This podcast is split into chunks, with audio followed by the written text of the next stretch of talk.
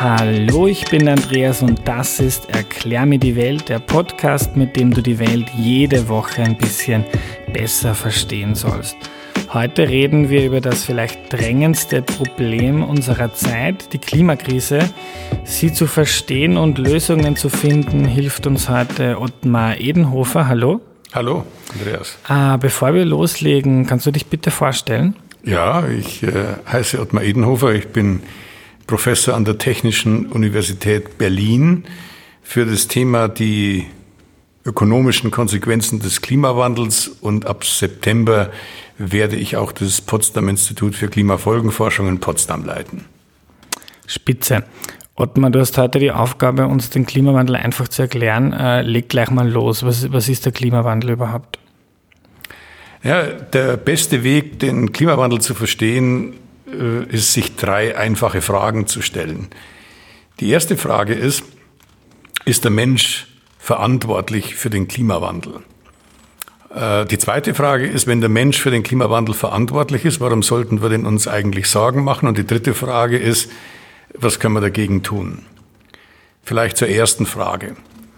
Seit die Dampfmaschine erfunden worden ist, nutzt die Menschheit Kohle, hat dann später Öl und Gas genutzt für Strom, äh, für Wärme, äh, für Autofahren, also für alle möglichen Aktivitäten.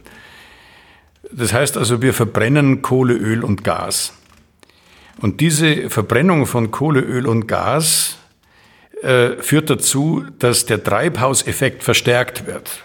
Und das heißt also mit anderen Worten, äh, die äh, äh die Wärme wird sozusagen stärker zurückgehalten. Äh, das erhöht die Temperatur auf der Erde. Wir sagen in der Wissenschaft die globale Mitteltemperatur.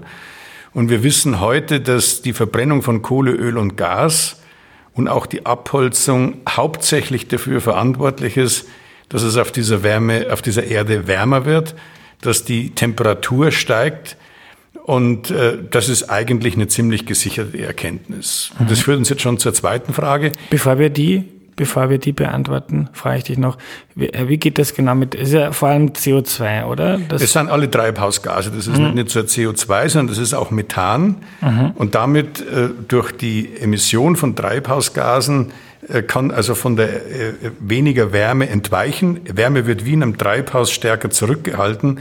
Äh, weil eben die Treibhausgase die Strahlungsbilanz verändern und damit äh, weniger Wärme entlassen werden mhm. kann und dadurch wird es in diesem Treibhaus äh, äh, Erde eben wärmer. Ja. Mhm. Aber CO2 ist das Wichtigste, oder? Oder es wird immer davon geredet? Es zumindest. wird immer geredet von CO2 und das hat damit was zu tun, dass CO2 am längsten in der Atmosphäre verweilt. Ja, das wird also nur sehr schwer abgebaut. Methan ist auch ein wichtiges Treibhausgas. Äh, aber Methan wird sehr viel schneller abgebaut. Es gibt also mehrere Treibhausgase. Äh, wir reden also von Treibhausgasemissionen, aber im Kern geht es natürlich schon immer um CO2, aber wir bedenken in der Wissenschaft immer auch die anderen Treibhausgase mit. Bevor wir jetzt zu deiner zweiten Frage kommen, ob uns das überhaupt irgendwie interessieren sollte. Du sagst, das ist, das ist gesichert, ziemlich gesichert, dass der Mensch den Klimawandel anfeuert. Äh, du bist aus München, äh, ich wohne in Wien. Bei mir in Wien, der, mein Vizekanzler Strache, ist sich da nicht so sicher, ob der Mensch den Klimawandel beeinflusst. Warum gibt es so viele, die, wenn die Wissenschaft sagt, das ist ziemlich sicher so, warum gibt es so viele, die das bestreiten? Ja, man muss ein bisschen aufpassen, was die jetzt genau bestreiten. Also ich glaube, dass äh, manche bestreiten ja nur, dass sie sagen, ja, es gibt den Klimawandel, der wird da hervorgerufen durch die Verbrennung von Kohle, Öl und Gas, durch die Abholzung. Aber die Schäden, die daraus entstehen, die sind gar nicht so groß. Das wäre mhm. sozusagen ein Typ von, mhm. von Leuten, die den Klimawandel leugnen würden. Es gibt dann andere, die sagen, naja, der Mensch ist ja gar nicht verantwortlich dafür, es ist die natürliche Fluktuation. Also Strach, Strache sagt zum Beispiel, es gibt auch viele Wissenschaftler, die sagen, das liegt an irgendwelchen Sonneneruptionen. Ja, und das ist falsch. Das ist einfach ja. falsch, denn es gibt nicht viele Wissenschaftler, es ist ein überragender Konsens. Und das kann man relativ leicht feststellen, warum das ein Konsens ist äh, es gibt praktisch keine Wissenschaftler, die in anerkannten wissenschaftlichen Fachzeitschriften irgendwelche Aufsätze publiziert haben, äh, die, die diesen grundlegenden Effekt bestreiten. Äh, da kann also ein Vizekanzler und ein Politiker, der hat überhaupt nicht die Kompetenz zu beurteilen. Und die Aussage, es gibt viele Wissenschaftler, die das bestreiten, die ist schlicht und einfach falsch. Ich habe acht Jahre für den Weltklimarat gearbeitet. Die überragen die Mehrheit der Wissenschaftler, die in anerkannten Fachzeitschriften publizieren, sind ganz klar der Auffassung, dass der Anstieg der Temperatur, der globalen Mitteltemperatur auf unserem Planeten hervorgerufen worden ist durch die Verbrennung von Kohle, Öl und Gas und durch die Abholzung. Wer das bestreiten will, der muss sich mit den drei Hauptsätzen der Thermodynamik anlegen.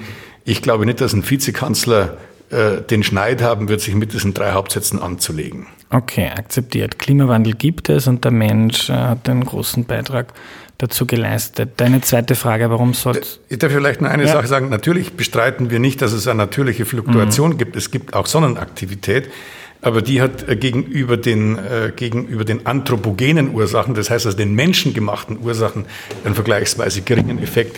Jedenfalls seit der Industrialisierung, das heißt also seit die Dampfmaschine erfunden wird und der Mensch gelernt hat, äh, mit den fossilen Energieträgern zu wirtschaften. Mhm. Deine zweite Frage war jetzt? Ja, die zweite Frage war, ja, so, was ist eigentlich das Problem, wenn die globale Mitteltemperatur steigt, warum, wenn es wärmer wird? Ähm, hat es also irgendwie etwas, etwas zu bedeuten. Und es gibt ja eine Reihe von Leuten, die sagen, na ja, diese Klimaschäden, die sind gar nicht so gravierend.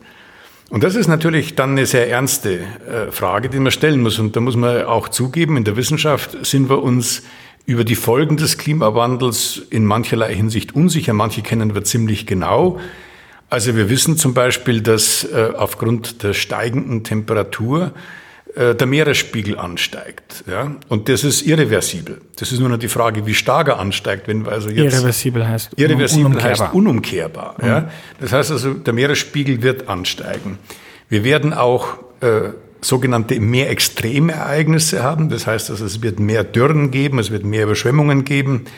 Äh, auf den Fidschi-Inseln oder in Kiribati, also in Ozeanien, äh, werden die sogenannten Zyklone, die werden nicht mehr, aber die werden, die werden heftiger. Äh, das hat dramatische Wirkungen auf, äh, auf, auf die Länder, das zerstört die Infrastruktur. Es die, gibt dann, die Hitzerekorde, die wir jetzt schon sehen, ist das schon Teil des Klimawandels? Ja, und oder? das ist aber wichtig. Natürlich ist es Teil des Klimawandels, aber wir, wir in der Wissenschaft sagen, haben wir immer solche Aussagen wie, wenn die globale Mitteltemperatur steigt, dann nimmt die Wahrscheinlichkeit zu, dass es, dass es mehr solcher Hitzewellen gibt. Dann nimmt die Wahrscheinlichkeit zu, dass es mehr Dürren gibt. Dann nimmt die Wahrscheinlichkeit zu, dass die Hurricanes zwar nicht mehr werden, aber dass sie heftiger werden. Und das ist eine große Schwierigkeit, weil man in der Wissenschaft sagt man immer, eine Wahrscheinlichkeit nimmt zu, aber in der Politik haben die Leute gern Aussagen wie äh, ein konkretes Ereignis, also eine Hitzewelle oder eine Dürre, mhm. die ist ganz eindeutig auf den Klimawandel zurückzuführen. Das kann man eben nicht machen. Das ist keine mhm. wissenschaftlich korrekte Aussage. Mhm. Also äh, wir können einfach nur sagen, die Wahrscheinlichkeit der Schäden nimmt zu. Und wir wissen auch, dass wenn die Temperatur zunimmt, dann nehmen, dann nehmen die Schäden zu. Natürlich gibt es dann auch Gegenden der Welt, wenn die Temperatur zunimmt, wo zum Beispiel dann Weinbau möglich ist. Natürlich gibt es da auch äh, äh, positive Effekte, aber diese positiven Effekte, die sind so geringfügig. Ja. Man muss sich mal anschauen, was das zum Beispiel für Länder bedeutet, wie, äh, wie Kiribati oder, oder die Fidschi-Inseln. Äh, da geht ein Großteil des Staatsgebietes geht einfach wegen des Meeresspiegelanstiegs verloren. Durch die Überschwemmungen äh, versalzen die Böden. Äh, die Leute sind umgeben von Wasser und sind von Dürren trotzdem äh, geplagt. Äh, wir wissen auch, dass äh, zum Beispiel die in, in, in Russland die Permafrostböden auftauen könnten. Das würden riesige Mengen an CO2 freisetzen. Es könnte sein, wenn, wenn, die, wenn die globale Mitteltemperatur weiter steigt, dass der Amazonas nicht mehr CO2 bindet, sondern im Extremfall CO2 entlässt. Wir stellen jetzt schon fest, äh, dass der Ozean äh, in den letzten Jahren weniger CO2 binden kann, als er das äh, früher getan hat. Die Ozeane versauern, dadurch werden die, werden die Fischbestände dezimiert. Also es gibt eine, eine, eine Vielzahl von Effekten des Klimawandels, über die wir uns Sorgen machen müssen. Mhm. Kurze Zwischenfrage. Am Amazonas, Russland, Kiribati, wir sitzen jetzt in, in Salzburg, du arbeitest in München, ich lebe in Wien. Geht uns das auch was an? Ja, das geht uns schon was an, aber ich bin immer ein bisschen gebremst zu sagen, ja, auch Europa wird darunter leiden. Natürlich leidet Europa im Augenblick unter einer Hitzewelle. Nur, man muss es einfach mal realistisch sehen. Natürlich wird Europa auch äh, mit so einer Hitzewelle fertig. Man kann sagen, wenn wir ungebremsten Klimawandel hätten, dann würden zum Beispiel Teile Spaniens in Andalusien, die würden dann ausschauen wie Nordafrika. Ja? Also das wird uns schon was angehen und das wäre auch für uns äh, durchaus äh, wichtig. Aber ich finde es viel wichtiger, sich das von einer anderen Perspektive klar zu machen. Der Klimawandel, der wird natürlich vor allem auch Nordafrika betreffen. Ähm, der wird Afrika in erheblichem Umfang äh, äh, negativ beeinflussen. Ähm, die, die, und die Ungleichheit zwischen Afrika und Europa, die wird dadurch stärker werden. Das heißt also, auch der Klimawandel wird ein zusätzlicher, ein zusätzlicher Grund sein, warum sie Menschen aufmachen werden von Afrika nach Europa. Es wird also auch um Flüchtlingsströme gehen. Und wenn Politiker heute glauben, dass man an den Grenzen Europas vor allem mit polizeilichen oder mit militärischen Mitteln Leute davon abhalten kann, nach Europa zu kommen, dann kann man einfach sagen, dann haben die das Problem nicht verstanden. Im Augenblick sind weltweit 65 Millionen Menschen auf der Flucht. Die meisten Menschen, die auf der Flucht sind, sind in ihren Ländern auf der Flucht, wie zum Beispiel im Libanon oder in der Türkei äh, oder eben auch in afrikanischen Ländern. Nur 24 Millionen Menschen haben die Landesgrenzen überschritten. Ja. Und das wird, das wird mehr werden. Und mhm. das wird vor allem auch dazu führen, dass viele Staaten in Afrika äh, gar nicht mehr die, die Leute aufnehmen können. Ein Land wie Jordanien, es wird schon am, am Ende der Aufnahmefähigkeit äh, für Flüchtlinge. Und wir werden dieses Problem uns nicht vom Hals halten mhm. können. Und wenn der Klimawandel dann noch zugreift, dann würde ich sagen, ist über den Weg der, die, der Einfluss des Klimawandels auf Europa wahrscheinlich der stärkste und auch derjenige, mit dem wir äh, uns am schwersten tun werden, umzugehen. Mhm. Okay, Frage zwei. Du hast mich auch überzeugt, wir sollten was tun. Was ist deine dritte Frage? Na, meine dritte Frage ist, was können wir denn überhaupt tun? Mhm. Also, was, was, was muss man denn machen? Und ich vergleiche das immer gern äh, mit einer Situation, wenn ein übergewichtiger Mensch äh, zum Arzt geht und der Arzt sagt, also Sie müssen unbedingt Ihr Übergewicht loswerden. Das wird sonst nicht, Sie werden sonst mit allen möglichen Krankheiten zu tun haben. Und äh, dann fragt der Patient, ja, und bis wann muss ich denn mein Übergewicht abgebaut? Dann sagt er, ja, in den nächsten drei Jahren werden Sie ganz hart dran arbeiten müssen, das zu tun. Und dann sagt der Patient, ah, in drei Jahren.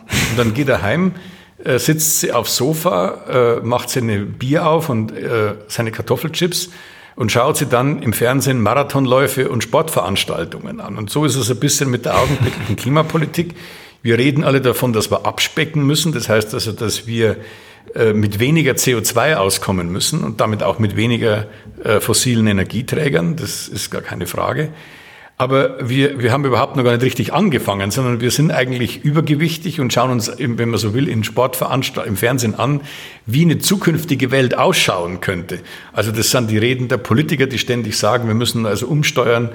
Und wir haben noch gar nicht richtig, äh, richtig angefangen. Und wenn man Übergewicht hat, dann ist der Anfang das Wichtigste, dass man eben dann mehr auf sich aufs Sofa sitzt, dass man dann eben nicht mehr Kartoffelchips isst und dass man anfängt, sich zu bewegen, seine Ernährung umzustellen. Das sind kleine Schritte wichtig. Mhm. Und mir geht es darum, dass wir jetzt in den nächsten Jahren äh, kleine Schritte machen müssen, aber die, die effektiv sind, weil es gibt ein Riesenproblem, das wir haben und dieses Problem heißt Kohlekraftwerke.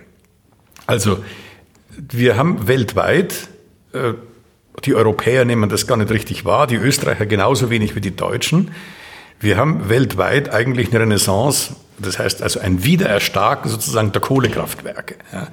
Also Kohlekraftwerke, die schon gebaut sind, aber vor allem die in, im Bau sind und die geplant werden. Und das haben wir mal ausgerechnet. Ähm, diese Kohlekraftwerke, die würden allein schon 330 Gigatonnen CO2 emittieren. Jetzt kann man sagen, 330, das versteht man gar nicht, was das für eine mhm. Zahl ist. Aber das wird sofort klar, wenn man das vergleicht dass um den gefährlichen Klimawandel zu vermeiden, dürften wir in den nächsten, in der, dürften wir im, für den Rest des Jahrhunderts wahrscheinlich nur noch 800 bis 1000 Gigatonnen emittieren. Das heißt also fast die Hälfte geht jetzt schon drauf durch die Kohlekraftwerke.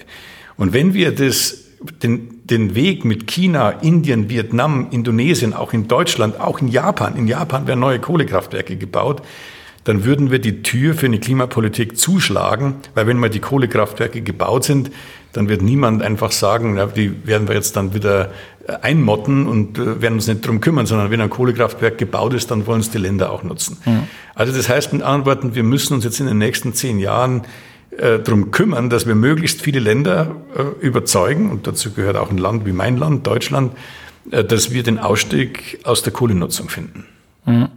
Und das ist deiner Meinung nach der entscheidende Hebel? der kurzfristige. Das mhm. ist so wie in dem Bild mit dem, mhm. mit dem Übergewichtigen. Das ist noch nicht alles, Mhm. Aber das ist sozusagen das erste, der erste, das mhm. erste Trainingsprogramm. Den Kohle kann man relativ leicht ersetzen, teilweise durch Erneuerbaren, durch Windenergie, aber auch durch Sonnenenergie in der Kombination mit Gas.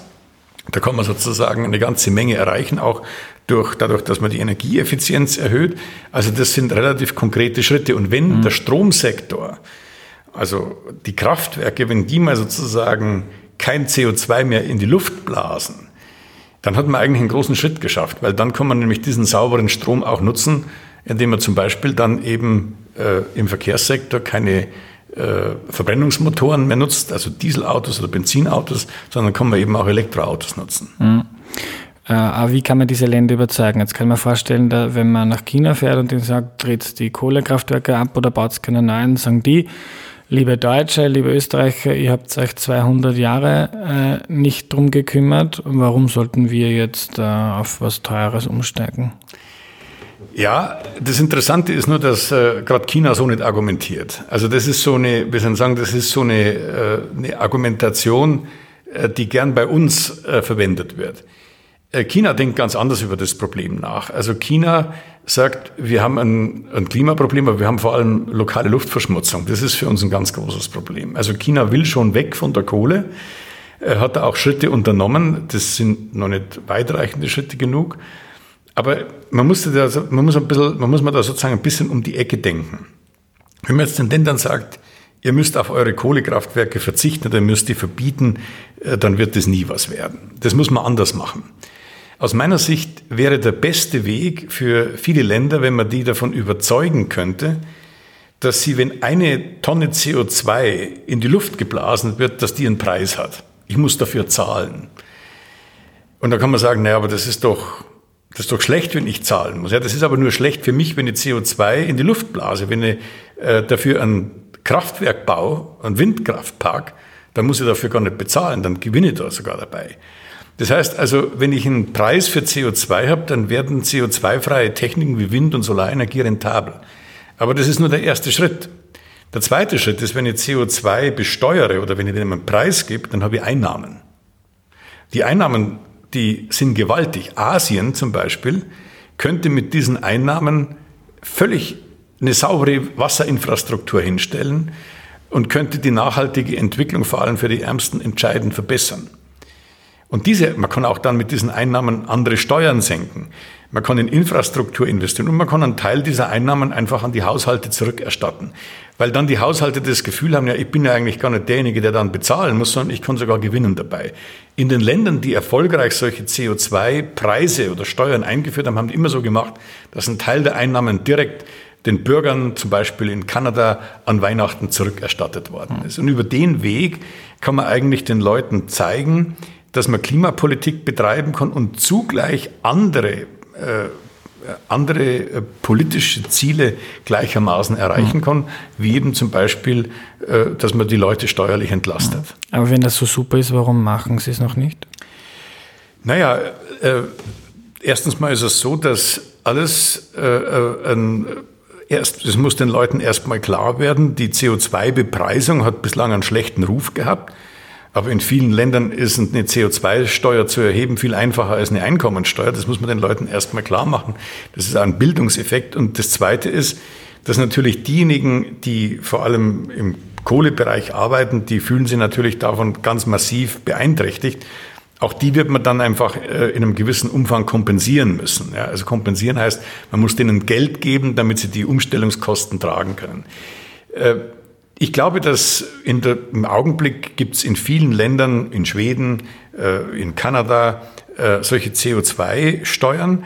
Interessanterweise ist das in den USA, selbst unter Donald Trump, bei den Republikanern und bei den Demokraten über eine CO2-Steuer diskutiert wird. Wir diskutieren in Deutschland im Augenblick über ein CO2-Bepreisungssystem, weil wir auch aus der Kohle aussteigen wollen.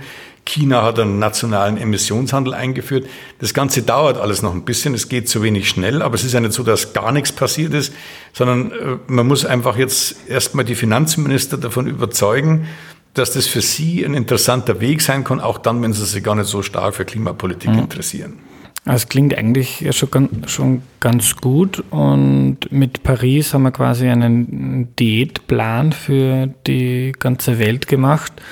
Dann ist ja eigentlich alles in Ordnung, oder? Nein, es ist noch nicht in Ordnung, weil, wie gesagt, ähm, das, der, wir haben einen Diätplan. Äh, wir haben, sind aber immer noch in der Phase, dass wir äh, den Übergewichtigen oder die Übergewichtige dazu bringen müssen, dass er sich jetzt bewegt. Und das dauert eben sehr lange. Und da gibt es natürlich schon ein großes Problem, dass natürlich in Europa wieder Parteien, Politiker an, an Einfluss gewonnen haben, die jetzt sagen, na ja, nimmst das mit dem Klimawandel nicht so ernst, das ist alles nicht so wild, äh, mal langsam. Und die dann also auch gern betonen, dass wenn man eine CO2-Steuer einführt, dass das zum Zusammenbruch der Wirtschaft führt. Äh, das sind alles keine guten Argumente. Ich glaube, was jetzt wichtig ist, ist, äh, in Deutschland gibt es einige Bürgerinitiativen, die solche CO2-Steuern verlangen. Ich glaube, es müssen sich jetzt die Wähler auch damit beschäftigen, weil jedes Mal, wenn ich mit einem Minister darüber spreche, sagt er, ja, ja, Sie haben ja recht, das ist ein ganz toller Plan, das könnte da vielleicht funktionieren. Aber meine Wähler machen nicht mit. Mhm. Und da gibt es für mich eine schöne Erfahrung. Ich habe vor kurzem in Deutschland mit einem Politiker äh, eine Diskussion gehabt, da haben 800 Leute dran teilgenommen. Und der hat immer gesagt, ne, also was Sie erzählen, das ist doch alles, das hört sich doch nur gut an, die Wähler wollen das. Und dann sind die Leute reihenweise im Publikum aufgestanden und haben gesagt zu dem Politiker, wir wollen eine CO2-Steuer, wir wollen einen CO2-Preis, wir wollen was tun. Und das hat ihn eigentlich vollkommen ins Unrecht gesetzt, weil die Politiker sich manchmal einfach hinter den Wählern verstecken und die Wähler sind längst nicht so dumm und auch nicht so zynisch, äh, wie die Politiker das manchmal darstellen. Mhm. Also Kohlekraftwerke abdrehen, keine neuen bauen lassen, CO2-Steuer einführen. Äh, und dann haben wir das Problem gelöst oder was sind die nächsten großen Schritte? Naja, ich meine, wenn wir eine CO2-Bepreisung und eine Steuer hätten, dann würde das ja, und die würde sozusagen sukzessive steigen, dann würde das heißen, dass also im Stromsektor zunächst mal die Kohlekraftwerke äh, die Steinkohlekraftwerke und die Braunkohlekraftwerke, dass die abgeschaltet werden. Die werden immer rentabel werden. Dafür würden natürlich dann die Erneuerbaren und die Gaskraftwerke rentabel werden. Und wenn man dann sozusagen dafür sorgt, dass dieses CO2-Preissignal auf die ganze Wirtschaft wirkt, dann würden natürlich irgendwann die Elektroautos rentabel werden. Die Leute würden dann eben Elektroautos nutzen, was eben dann auch genutzt werden könnte, um den Stau in den Städten äh, zu vermindern, die lokale Luftverschmutzung zu vermindern. Und dann gäbe es natürlich auch der nächste Schritt im Wärmesektor. Also wenn wir das hätten äh, und würden das konsequent durchziehen, dann hätten wir noch nicht das ganze Klimaproblem gelöst. Dann müsste noch viel im Landwirtschaftssektor passieren. Aber dann hätten wir schon sozusagen einen ganz, ganz großen Schritt gemacht. Steht da in unserem globalen Diätplan, in dem Pariser Abkommen, etwas dazu drinnen zur CO2-Steuer? Da steht leider nichts drin. Es steht ganz versteckt. Äh, man muss also im Grunde genommen die Diplomatensprache beherrschen, um rauszufinden, dass da was drin steht. Aber es ist gar nicht nötig, dass das da explizit drin steht. Die Länder könnten jetzt, die haben sich ja darauf verständigt, dass sie ihre Anstrengungen permanent erhöhen wollen. Also die könnten jetzt zum Beispiel hergehen und könnten sagen, ja, wir führen eine CO2-Steuer ein. Deutschland oder Europa könnte sagen, wir äh, machen einen Minimumpreis im europäischen Emissionshandel in der Größenordnung von 50 Euro. Wir könnten dann in Deutschland eine Energieabgabenreform machen, sodass dann der CO2-Preis in den anderen Sektoren wirkt. Also das könnten wir alles tun und wir könnten dann sagen, zum Beispiel zu einem Land wie Vietnam, wenn ihr mitmacht und zum Beispiel einen CO2-Preis von 20 Dollar oder Euro einführt, dann kriegt ihr aus aus der Klimafinanzierung, wo die Leute ja, die Länder schon Geld einbezahlt haben, dann kriegt er daraus Geld, wenn ihr das macht. Also man könnte jetzt im Grunde genommen dieses, diesen Länderfinanzausgleich, der eigentlich schon im Paris-Abkommen drin ist, nutzen, um äh, Vietnam und Indonesien dazu zu bringen, dass die sozusagen danach ziehen. Ähm, das, das stimmt mich eigentlich alles klar ganz optimistisch. Das klingt irgendwie schaffbar. Ich habe vor ein paar Monaten einen Radiobeitrag gehört zum, zur Klimakrise und dort viele Wissenschaftler äh, sagen hören, pff, das ist eigentlich nicht mehr machbar, wir gehen auf drei, vier Grad zu und die Klimakatastrophe kommt. Bist du da, da bist du nicht so pessimistisch? Ich halte es für völlig unverantwortbar zu sagen, die Klimakatastrophe kommt. Es ist verdammt knapp, also wir haben nicht mehr viel Zeit. Aber ich äh, ärgere mich jedes Mal darüber, wenn dann gesagt wird, ja, also drei, vier Grad, das ist unvermeidbar. Man muss sich mal vorstellen, was drei, vier Grad bedeuten. Wir haben also in den letzten 15.000 Jahren, also seit der Kulturgeschichte der Menschheit, noch nie so schnell und in einem solchen Umfang die, die globale Mitteltemperatur erhöht. Und es ist völlig klar, dass äh, Ozeanien, äh, Inseln wie Kiribati oder äh, wie die, die, die Fidschi-Inseln, die werden sich unter den Bedingungen gar nicht anpassen können. Und es wird äh, Länder wie Botswana unter einen unglaublichen Anpassungsdruck setzen. Also ich kann überhaupt nicht verstehen, wie Europa sagen kann, äh, wir, wir, wir können die jetzige Flüchtlingskrise gar nicht meistern, aber zur gleichen Zeit sagt er, mit einer Welt von drei, vier Grad wären wir ohne Schwierigkeiten fertig. Also ich glaube, mit einer Welt von drei, vier Grad würden wir sehr, sehr, sehr schwer fertig werden. Das würde uns unter einen, auch selbst Europa unter einen unglaublichen Anpassungsdruck setzen. Es ist viel klüger, viel weiser, und es ist auch letztlich viel realpolitischer, wenn wir jetzt die Zeit, die wir haben, nutzen, um umzusteuern. Hm. Äh, was kann ich machen, außer dass ich äh, die ähm, Politiker durch meine Wahlentscheidung dazu bringe, eine CO2-Steuer einzuführen oder vielleicht einmal eine Mail schreibe an Politiker und Politikerinnen, was kann ich machen? Äh, weniger Fleisch essen, aufhören zu fliegen. Kann ich Einfluss nehmen? Naja, also weniger Fleisch essen, glaube ich, das ist, das ist schon ganz gut, weil äh, das ist, hat einen erheblichen Beitrag. Es ist sicherlich nicht schlecht, wenn man weniger fliegt oder wenn man fliegt, dass man dann sozusagen Ausgleichsmaßnahmen finanziert. Aber ich glaube schon, dass gerade junge Leute, die müssen auch lernen und verstehen, dass das ein politisches Problem ist. Man muss sozusagen auf globaler Ebene kooperieren. Da sollte man nicht sagen, ja, da kann ich nichts tun.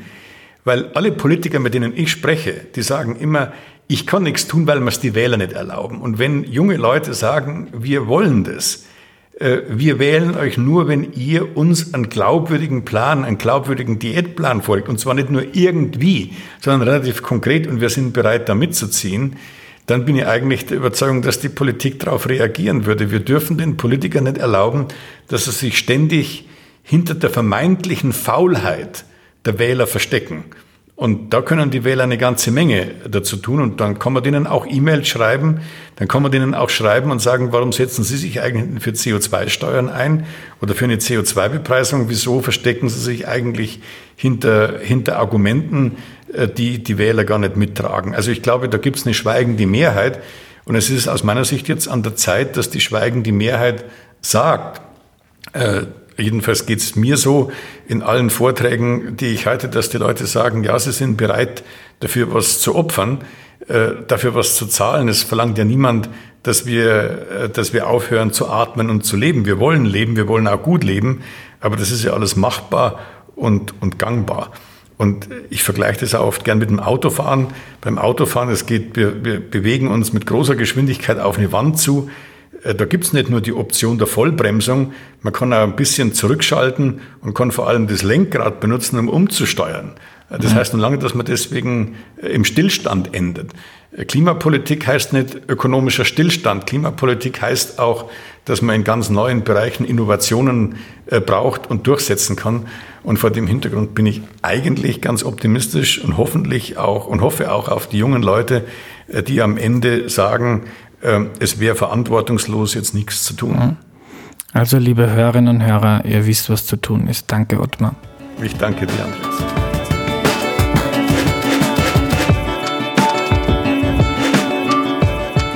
Wir lernen also, der Mensch ist für die Klimakrise verantwortlich, weil wir Kohle, Öl und Gas verbrennen. Äh, das setzt Treibhausgase frei, die bleiben dann in der Atmosphäre und das sorgt dafür, dass die Sonnenstrahlen schwerer wieder von uns wegkommen. Dadurch wird es eben wärmer. Dass das so ist, daran gibt es nichts mehr zu rütteln. Die Wissenschaft ist sich da seit Jahrzehnten einig, dass das der Mensch großteils verursacht. Äh, die Sache ist aber noch nicht aussichtslos, der Kampf gegen die Klimakrise nicht verloren. Der erste wichtige Schritt ist, dass die globale Politik dafür sorgt, dass wir aus der Kohle aussteigen. Reiche Länder müssen China, Indien und anderen Angebote machen, damit sie die Kohle äh, nicht mehr verbrennen. Dann wäre eine Steuer auf CO2 zentral. Da muss man dann äh, nicht mehr lange herumregulieren, sondern es wird für Firmen einfach nach und nach teurer, klimaschädlich zu handeln. Äh, Firmen wollen schlicht und einfach Geld verdienen und wenn das teurer wird, werden sie irgendwann umsteigen. Auch wir selbst können etwas tun, weniger Fleisch essen und weniger fliegen zum Beispiel. Und wenn wir fliegen, dann dafür sorgen, dass das irgendwie ausgeglichen wird, etwa indem wir für eine Organisation spenden, die Wälder begrünt. Das Ganze ist aber hauptsächlich ein politisches Problem. Es ist also mindestens genauso wichtig, dass wir auf die Straße gehen, Mails an Politikerinnen und Politiker schreiben und Freunde davon überzeugen, dass wir jetzt unbedingt handeln müssen. Ja, man könnte sagen, es liegt an uns, die Welt zu retten. Äh, das war die heutige Folge. Ihr habt gemerkt, dass sie nicht am Freitag erschienen ist, sondern am Dienstag. Das ist die erste Konsequenz, die ich aus der Hörerinnenbefragung ziehe. Die meisten von euch hören den Podcast nämlich am liebsten unter der Woche und nicht am Wochenende. An dieser Stelle möchte ich mich auch noch bei den Salzburger Hochschulwochen bedanken. Die finden jedes Jahr äh, in, hm, lass mich überlegen, in Salzburg statt. Heuer ist über das Thema Angst diskutiert worden. Viele coole Leute kommen und reden klug über wichtige Dinge, wie eben den Klimawandel. Ich war da zu Gast und habe drei Interviews geführt. Das war heute das erste. Am Ende habe ich jetzt noch eine Frage an euch und zwar würde ich gerne wissen, welchen Podcast ihr gerne hättet, den es in Österreich noch nicht gibt. Was geht euch ab in der österreichischen Podcast-Landschaft? Also geht es nicht darum, was ihr in Erklär mir die Welt noch gerne hören würdet, sondern welchen Podcast neben Erklär mir die Welt ihr noch gerne hättet, den es noch nicht gibt. Mich würde sehr interessieren, welche Ideen und Vorschläge ihr da habt. Schreibt mir einfach wie immer in den sozialen Medien auf WhatsApp, Instagram, Facebook Facebook oder Twitter. Wie ihr mich da kontaktieren könnt, findet ihr in der Podcast-Beschreibung. Danke und bis zum nächsten Mal. Tschüss.